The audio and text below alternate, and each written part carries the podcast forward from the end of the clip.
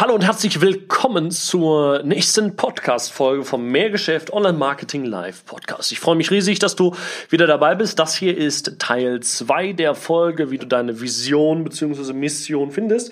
Ähm, also, nein, Vision findest, nicht beziehungsweise, sondern wirklich nur deine Vision findest. Und ähm, genau dabei möchte ich dir heute helfen. Ähm, diese Podcast-Folge ist nicht so lang wie die andere. Wahrscheinlich wird diese hier so circa fünf bis sieben Minuten, vielleicht auch länger, werden wir gleich sehen.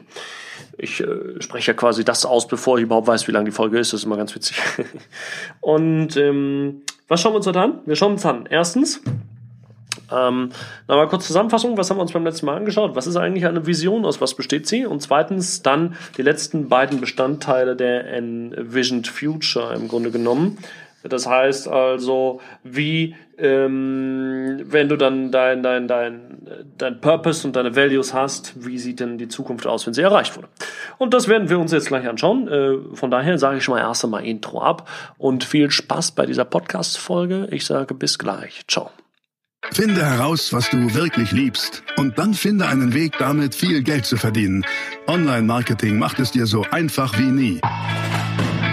Willkommen zum Mehrgeschäft Online Marketing Live Podcast. Dein Nummer 1 Online Business Podcast für digitale Produkte, Dienstleistungen und E-Commerce. Erfahre echte Erfolgsanleitungen für sofort mehr Umsatz mit deinem Online Business live aus der Praxis. Viel Freude beim Zuhören, Lernen und Umsetzen. Jetzt kommen deine Hosts, die Online-Unternehmer Pascal Fay und Jeremy Fay.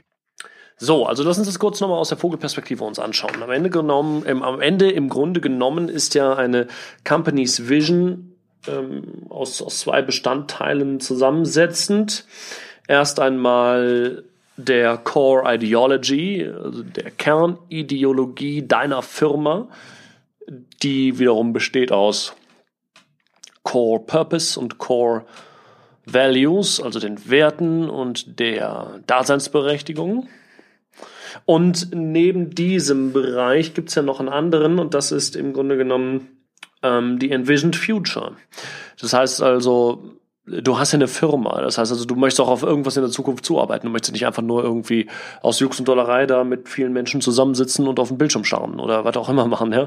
Das heißt also, du hast ja irgendetwas, was du als Ziel hast.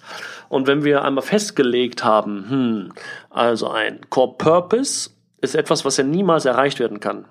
Ne? Also mehr Geschäfts-Core-Purpose ist ja, wir kreieren selbstbestimmte Leben. Das ist ja etwas, was, da sind wir ja nie fertig. Also, ähm, oder wenn wir dann mal alle sieben Milliarden Menschen erreicht haben, gibt es plötzlich wieder eine Milliarde neue und die muss man erstmal auch wieder erreichen. Das heißt also, das ist, es ist auf jeden Fall meine Aufgabe. Ähm, und da würde ich sagen, das ist erstmal schwer zu erreichen. Unsere Core Values, also unsere Werte, sind ja generell nichts, was erreicht wird, sondern etwas, was gelebt wird. Und von daher ähm, ist das aber alles etwas, was auf eine Zukunft hinzuführt. Und ähm, diese Zukunft wird dann aus zwei verschiedenen Dingen ähm, bestimmt. Und das ist eben die sogenannte Envisioned Future. Das heißt also eine ausgemalte äh, Zukunft. Und ähm, diese Envisioned Future besteht aus zwei Dingen. Aus einem B-Hack und aus einer vivid description of your future. Okay, also Lass uns das mal anschauen. Ein B-Hack. Wofür steht denn eigentlich B-Hack? B-Hack wird äh, geschrieben B-H-A-G, also Bertha, Hilda, ähm, Arnold, äh, Gustav. Und ähm, steht für Big, Hairy, Audacious Goal. Also ein großes, ähm, wie soll ich wie soll ich das übersetzen? Ein, ein mutiges, ein, ähm, ein nervenkitzelndes äh, Ziel, etwas, was ähm, für Begeisterung sorgt, was aber vielleicht auch ein bisschen provokant ist. Und genau darum geht es. Und das ist ein Big, Hairy, Audacious Goal. Das ist ein Long-Term Goal, was ähm, ähm, schwer zu erreichen ist, aber erreichbar ist. Und das solltest du einmal für dich finden, dieses Big, Hairy, Audacious Goal. Also was wollten ihr erreichen? Und diese Big Harry Audacious Goal gilt es zu erreichen in einer bestimmten Zeit. Und zwar in den nächsten 10 bis 30 Jahren. Wie sieht die Welt aus in 10 bis 30 Jahren? Fragst du dich an der Stelle noch nicht, sondern welches Ziel wollt ihr in den nächsten 10 bis 30 Jahren erreichen? Welches Ziel ist das? Und das muss wirklich, es muss groß sein, es muss mächtig sein, es muss äh, einschüchternd sein, ähm, vielleicht begeisternd. Ähm, solch ein Ziel muss dich einfach packen. Und da gibt es vier verschiedene Kategorien an Zielen, an denen man sich orientieren könnte. Und da möchte ich mal ein paar wieder liefern. Es gibt sogenannte Target B-Hacks, das heißt also, die können anhand einer qualitativen oder quantitativen ähm, messbaren Zahl äh, als Ziel festgelegt werden. Sowas wie Walmart hat 1990 für sich entschieden, das folgende B-Hack aufzunehmen. Become a 125 million, äh, sorry, nicht Million, Billion. So, also become a 125 billion company by the year 2000.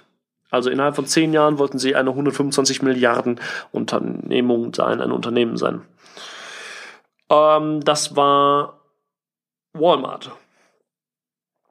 Ford, also Ford Motor Company, hat 1900, 1900 ungefähr das folgende B-Hack ausgegeben. Democratize the Automobile. Also demokratisiere das Automobil. Ähm, Sony hatte 1950 den folgenden B-Hack. Become the company most known for changing the worldwide poor quality image Image of Japanese Products. Also ne, die äh, Firma werden, die äh, am meisten dafür bekannt ist, den weltweiten, ähm, das weltweite Image japanischer Produkte positiv zu verändern. Ja, dann noch von, von Boeing 1950. Become the dominant player in commercial aircraft and bring the world into the jet age. Ja, das war deren B-Hack. Genau, also so sind die B-Hacks ähm, notiert in der quantitativen bzw. qualitativen äh, messbaren Möglichkeit. Dann gibt's eine, das ist so ein B-Hack in Richtung Common Enemy, also, also ein gemeinsamer Feind oder eben David gegen Goliath denken, ne? also so wie Apple gegen ähm, Microsoft in den 90ern. Ähm, zum Beispiel Nike hatte 1960 das folgende B-Hack, Crush Adidas, also zerstöre Adidas. Ist natürlich ein recht nahe, ähm, ja, negatives ähm, B-Hack, aber gut, es hat sie angetrieben zu der Zeit. Da gibt es ein ganz gutes Buch auch zu, zu Nike, wo wir gerade bei Nike sind, und zwar Shoe Dog äh, vom Gründer von Nike, Phil Knight, geschrieben. Ähm, wahnsinnig beeindruckend, ne? was der, der Phil Knight da für eine Resilienz entwickelt hat, um da äh, Gas zu geben. Sehr, sehr spannend. Ähm, gut, dann finde ich auch von ähm, Honda äh, das, das äh, Common Enemy B-Hack ganz gut. Äh, das lautet nämlich Yamaha Wotsubutsu. Was ist also, wie es auch immer ausgesprochen wird. Vielleicht wird es auch nicht so ausgesprochen, aber auf Englisch lautet es We will destroy Yamaha. Also wir werden Yamaha zerstören. So ähnlich wie Crush Adidas von Nike. Also so, so sind Common Enemy B-Hacks. Dann gibt es eine dritte Art des B-Hacks und das ist Role Model ähm, B-Hacks. Also du hast ein Vorbild und das möchtest du erreichen. Zum Beispiel Stanford University hatte in den 1940ern das B-Hack Become the Harvard of the West. Haben sie geschafft. Watkins Johnson, eine Computerfirma, ähm, hatte 1996 ein B-Hack gehabt, das da lautete become as respected in 20 years as Hewlett Packard is today. Und Giro Sport 1986 äh, hatte Become the Nike of the Cycling in Industry. Ja, genau, das sind deren B-Hacks zum Thema Role Model, also immer etwas werden, wie eine andere Firma schon ist. Common Enemy war eine andere Firma zerstören und Target B-Hacks sind wirklich klare Zahlen. Und dann gibt's aber so Internal Transformation B-Hacks. Das heißt also, wenn du vielleicht schon eine große äh, Firma hast und du möchtest dich nochmal verändern, dann gibt's so Transformational B-Hacks. Also zum Beispiel ähm, Rockwell hatte transformed this company from a defense contractor into the best diversified high technology company in the world. Hm? Also transformiere diese Firma von einem ähm, im Grunde genommen Militärlieferanten ähm, in einen der bestdiversifiziertesten hochtechnologischen Firmen der Welt. Also ne, äh, Transformations-B-Hacks gilt es auch äh, für sich mal zu formulieren. Also in die Richtung geht es. Das B-Hack von Mailgeschäft, das kann ich hier ebenfalls ähm, ähm, ähm, kurz nennen, vorlesen. Das lautet, Mailgeschäft ist im Jahr 2040 eine 100, 100 Million Euro Company also 100 Millionen Euro Company. Unser Mehrgeschäft Campus ist ein Mecker des selbstbestimmten Lebens.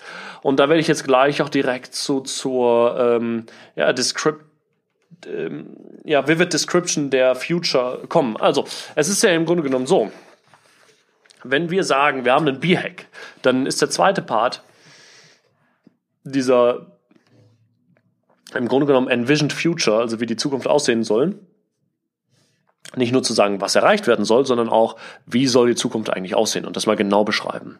Und das haben wir getan. Wir haben für uns festgelegt, wir wollen einen Mehrgeschäft-Campus eröffnen. Wahrscheinlich noch ähm, Anfang 2020, vielleicht auch schon Ende 2019.